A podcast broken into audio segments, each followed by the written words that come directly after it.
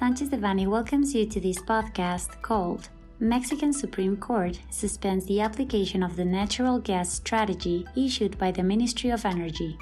We remind you that this material is only informative and cannot be considered legal advice. For more information, please contact our lawyers directly. In connection with our newsletter published in recent weeks, the Mexican Supreme Court suspended all the effects and consequences of the supply guarantee strategy to optimize capacity in the National Integrated Natural Gas Transportation and Storage System, issued by the Ministry of Energy, SENER, as per its acronym in Spanish, through official letter SENER 100 195 2022 as well as of the official letter CENAGAS UGTP 00434 2022, in which the National Center for Natural Gas Control, CENAGAS,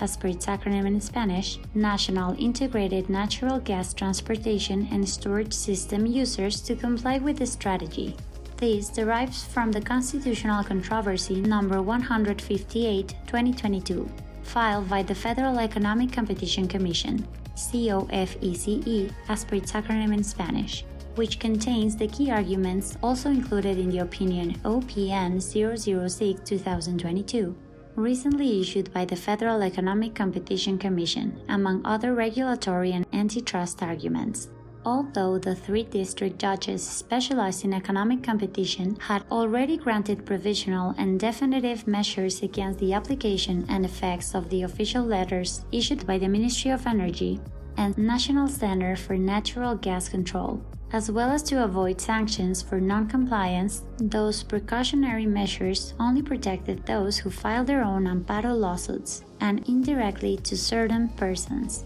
However, the suspension granted by the Supreme Court Minister Norma Lucia Piña orders that all authorities within the scope of their powers must refrain from materializing any effects that derive from the challenged official letters until the merits of the constitutional controversy are analyzed and resolved. Due to the foregoing, SENER's strategy will not be applied at the moment, and provisionally, the National Integrated Natural Gas Transportation and Storage System will continue operating as it did before the strategy's publication. Our teams specialized in economic competition, energy matters, and administrative litigation have extensive experience supporting clients affected by government actions, administrative procedures, and litigation related to economic competition and energy. We remain at your service to assist you in relation to the strategies and legal alternatives that best protect your business interests.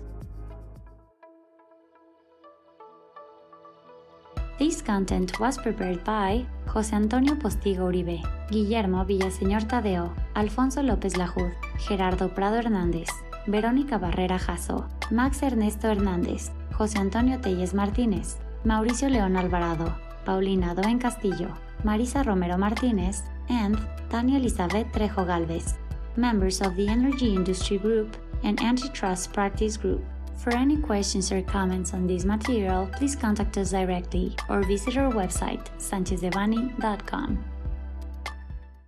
Unless otherwise specified, users of this podcast may save and use the information contained here only for educational, personal, and non commercial purposes. Therefore, its reproduction for any other medium is prohibited, including but not limited to copying, retransmitting, or editing without prior permission of Sanchez Devanny Eseverri,